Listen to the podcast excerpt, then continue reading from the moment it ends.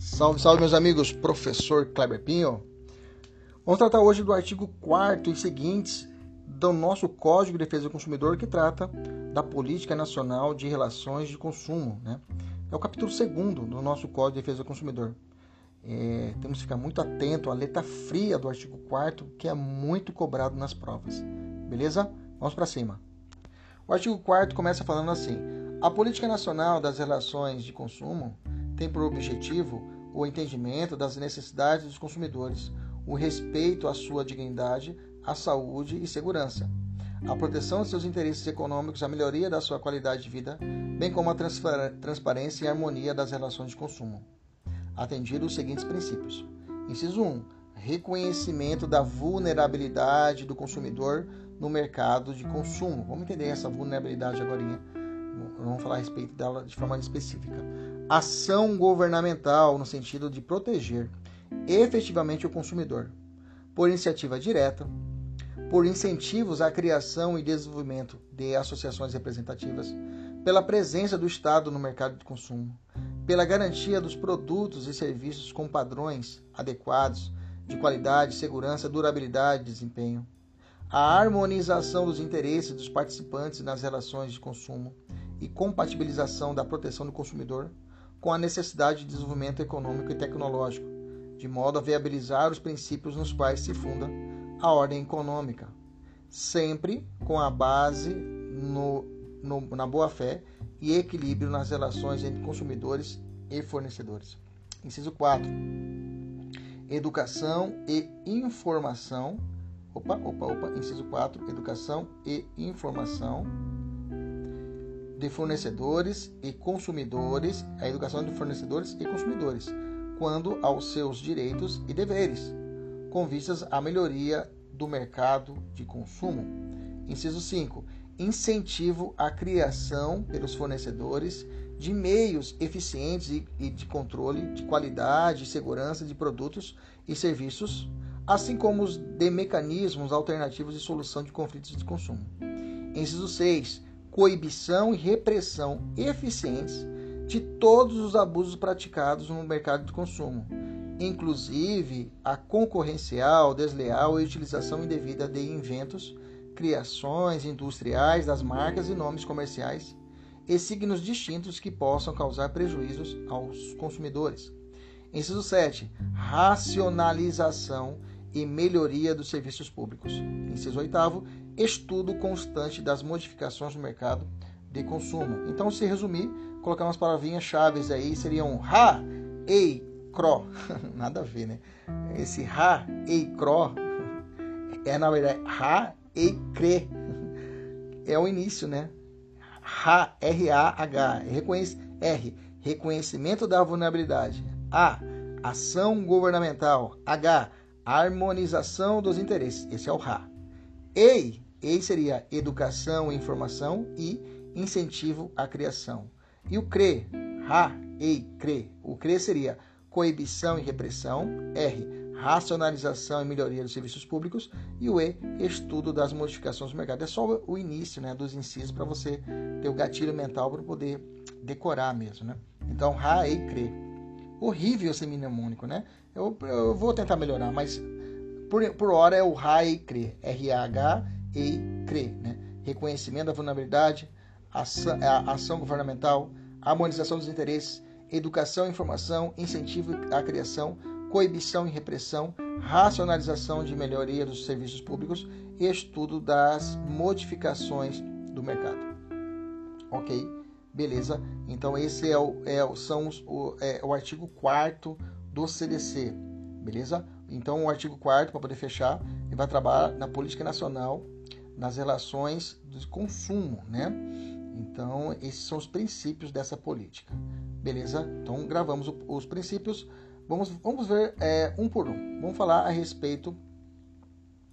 Vamos comentar os incisos desse artigo 4 mas antes disso, é importante lembrarmos que o princípio da lucratividade no direito econômico consumidor né, proíbe o Estado de intervir nas atividades econômicas, né, uma vez que os meios de produção são na iniciativa privada. Lembra disso, né, que o Estado há um bloqueio, o Estado em gerir diretamente a intervenção do, do, do, do da atividade econômica, né? Tem as situações excepcionais que ele pode intervir, né? Mas não agora, né? né a, a regra é a livre iniciativa. Bom, deixa eu falar os comentários, vamos comentar alguns incisos. Primeiro inciso 1 fala do conhecimento da vulnerabilidade do, do consumidor no mercado do consumo. Vamos lá. Primeiro ponto de partida do CDC é a afirmação do princípio da vulnerabilidade do consumidor, né? que é um mecanismo de que visa garantir a igualdade formal material aos sujeitos nas relações jurídicas de consumo. O que não quer dizer, né, compactuar com exageros, é claro, né, que, que sem, utilizar, sem utilidade real impedem o, pro, o progresso tecnológico, a circulação de bens e consumos e a própria lucratividade dos negócios, né? Esse é o entendimento do STJ. Então, é, é, é a possibilidade de colocar no mesmo patamar de igualdade é, é, esse reconhecimento da vulnerabilidade para que ele possa ter uma competitividade com o grande empreendedor, com o grande fornecedor. Okay? A consequência da vulnerabilidade é demonstrada, inclusive, no artigo 6 inciso 8 da nossa CDC, que fala que a fabricação da defesa de seus direitos, inclusive com a inversão do ônus da prova, a seu favor no processo civil, quando a critério do juiz for verossímil a alegação ou quando for ele hipossuficiente segundo as regras ordinárias de experiência. Né?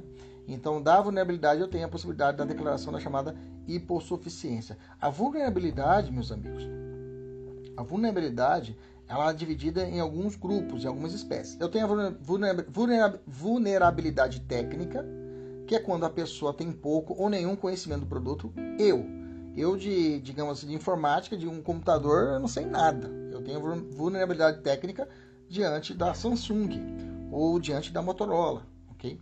Segundo, vulnerabilidade jurídica, que é o desconhecimento de termos jurídicos pactuados. Aí nem tanto comigo, né? Vulnerabilidade fática ou socioeconômica. É, é a diferença do poder econômico com relação ao fornecedor. Facebook e Kleber Pinho, não dá nem para comparar. Professor Kleber e o Facebook ok?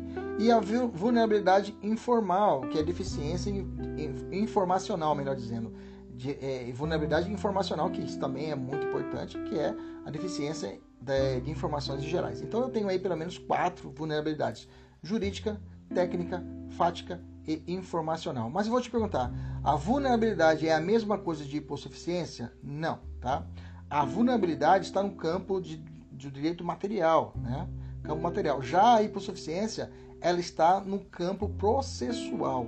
A vulnerabilidade do consumidor pessoa física constitui uma presunção absoluta. Cuidado. Repetindo, vulnerabilidade do consumidor da pessoa física, a presunção é absoluta. A hipossuficiência é presunção relativa, que é matéria processual. Repetindo, a vulnerabilidade do consumidor pessoa física. Eu não falei jurídica porque a jurídica, digamos, tem que existir a comprovação, né? Tem que existir essa é, o cara microempresa tem que comprovar que ele é microempresa e ele é vulnerável. OK? É vulnerável. Então, a pessoa jurídica é, é, digamos, essa vulnerabilidade já é relativizada, mas a vulnerabilidade quanto à pessoa física, consumidor pessoa física, ela é absoluta. Ela é iuris et de iuris, né? Já a hipossuficiência é uma matéria processual. Aí a presunção é relativa, é iuris tanto, né? Iuris tanto. Cuidado que cai isso em prova, tá? Então, é, a, a hipossuficiência, como eu estava dizendo, a hipossuficiência, ao contrário do, da vulnerabilidade, a hipossuficiência é um, controle, é, um, é um conceito fático e não jurídico, né? É, a, a, a, fundado na disparidade da discrepância. Aliás, é, a vulnerabilidade, né, ao contrário do que acontece com a vulnerabilidade, a hipossuficiência é um conceito é, é, é, fático e não tecnicamente, juridicamente falando, ok? Ela é fundada na, na, na disparidade ou discrepância notada no caso concreto, né? Assim sendo, todo consumidor ele é vulnerável, mas nem todo consumidor é hipossuficiente. Logicamente, o, o, o significado de hipossuficiência não pode, de maneira alguma, ser analisado de maneira restritiva, né? dentro apenas de um conceito de discrepância econômica, financeira ou política. Né? Isso aí quem traz é o Tartucci. Então, a hipossuficiência, né? a hipossuficiência é uma matéria fática, ela tem que ser comprovada, né? E não é, é diferente da vulnerabilidade que é legalmente, é juridicamente falando, ela já é comprovada, ela já há uma presunção da vulnerabilidade. Já a hipossuficiência ela tem que ser comprovada, é uma matéria fática, tem que ser comprovada no dia a dia. Então, por isso que a hipossuficiência, ah, não tem poder aquisitivo para tanto. A hipossuficiência, ela é matéria iuris tanto, ou seja, é, é matéria, presunção relativa. E a vulnerabilidade é presunção absoluta, iuri et de iure. Estou falando de vulnerabilidade para a pessoa física, a pessoa jurídica não é absoluta. Mas comumente nas provas vamos te perguntar: a vulnerabilidade do consumidor é presunção absoluta ou relativa? Você vai dizer absoluta. Tá? Se não distinguiu que se é consumidor, se é pessoa física ou jurídica, a regra é pessoa física. Beleza? Tranquilo? Maravilha. Segundo princípio é o princípio do dever governamental, né? A presença do Estado na proteção do consumidor, que está no inciso 2 a ação governamental no sentido de proteger efetivamente o consumidor, por iniciativa direta, por incentivos de criação, desenvolvimento das associações representativas. É o que eu falei lá no inciso 2. Inciso 3, princípio do equilíbrio das relações de consumo. Nas prestações, o princípio, é, ou princípio da harmonização e boa-fé. Está no inciso 3, né? É, que vai falar sempre com base na boa-fé e equilíbrio a harmonização dos interesses dos participantes na relação de consumo. Tá? Esse princípio é, ele preserva a equação e o justo equilíbrio contratual, tá? o inciso 3. Né? Inclusive, eu tenho uma súmula do STJ 543 que retrata muito bem esse princípio. Fala assim a súmula: na hipótese de resolução de contrato de pessoa, de promessa de compra e venda de imóvel submetido ao, condomínio, ao, ao Código de Defesa do Consumidor, deve ocorrer a imediata restituição das parcelas pagas pelo promitente comprador, integralmente em caso de culpa exclusiva do promitente vendedor, construtor ou parcialmente caso tenha sido o comprador quem deu causa, deu causa ao desfazimento. Repetindo, resolução do contrato de promessa de compra e venda. Resolver o contrato de promessa de compra e venda submetido ao CDC. Deve ocorrer a imediata resolução, vamos encerrar o contrato. Deve re, imediata restituição da parcela paga pelo promitente comprador, né? integralmente em caso de culpa exclusiva do promitente vendedor, consultor, ou parcialmente caso tenha sido o comprador que deu causa ao desfazimento. Beleza? Tem que existir esse equilíbrio. Inciso 4 trata tanto do princípio da lealdade publicitária quanto do princípio do combate ao abuso, né? E aí você vai refletir isso também no artigo 39 e 51 do CDC, né? O inciso 6 fala coibição e repressão é eficiente de todos os abusos praticados no, mercado de consumo. Inciso 7, princípio da racionalização e melhoria do serviço público, né? Racionalizar a melhoria dos serviços públicos. Aqui vale destacar que o serviço público, é, se divisíveis e mensuráveis, são cobrados via tarifa, né? É, né? Ou taxa, né? Até faltou colocar taxa. Tarifa e preço público, isso. Tarifa e preço público, beleza? Artigo 5 né? É, é, e aí nós temos, né? É, são os princípios. Bacana? Eu falei dos principais. Vamos evoluir, vamos falar do artigo 5 agora do, do, desse capítulo 2. Para a execução da política nacional, agora eu falei dos princípios, agora eu vou falar da forma executória. Para a execução da política nacional das relações de consumo, contará o poder público com os seguintes instrumentos, entre outros. Instrumentos, né? Como vai, eu falei dos princípios, mas como que eu vou colocar na prática esses princípios? Eu vou através dos instrumentos. Os instrumentos estão contidos no artigo 5 do nosso CDC. Fala o seguinte: manutenção da assistência jurídica integral e gratuita para o consumidor carente, a instituição de promotorias de justiça de defesa do consumidor no âmbito do Ministério Público, criação de delegacias de polícia especializadas no atendimento de consumidores vítimas de, de infrações penais de consumo. 4. Criação de juiz, juizados especiais de pequena causa e varas especializadas para a solução, solução de, de conflitos, né, de, de litígios de consumo e concessão de estímulos à criação e desenvolvimento de associações de defesa do consumidor. Então, é, concessão, é criação de associações, criação de juizados, criação de delegacias, instituição de promotorias. Cuidado, não é criação, é instituição de promotorias, tá? Vai, não vai, não liga automático, né? E manutenção da assistência jurídica. Então fica fácil. Manutenção de assistência jurídica Instituição do quê? Promotorias, criação do quê? Delegacia, juizado e associações. Instituição do quê? De promotorias. E manutenção do quê? Assistência jurídica integral e gratuita para o consumidor carente.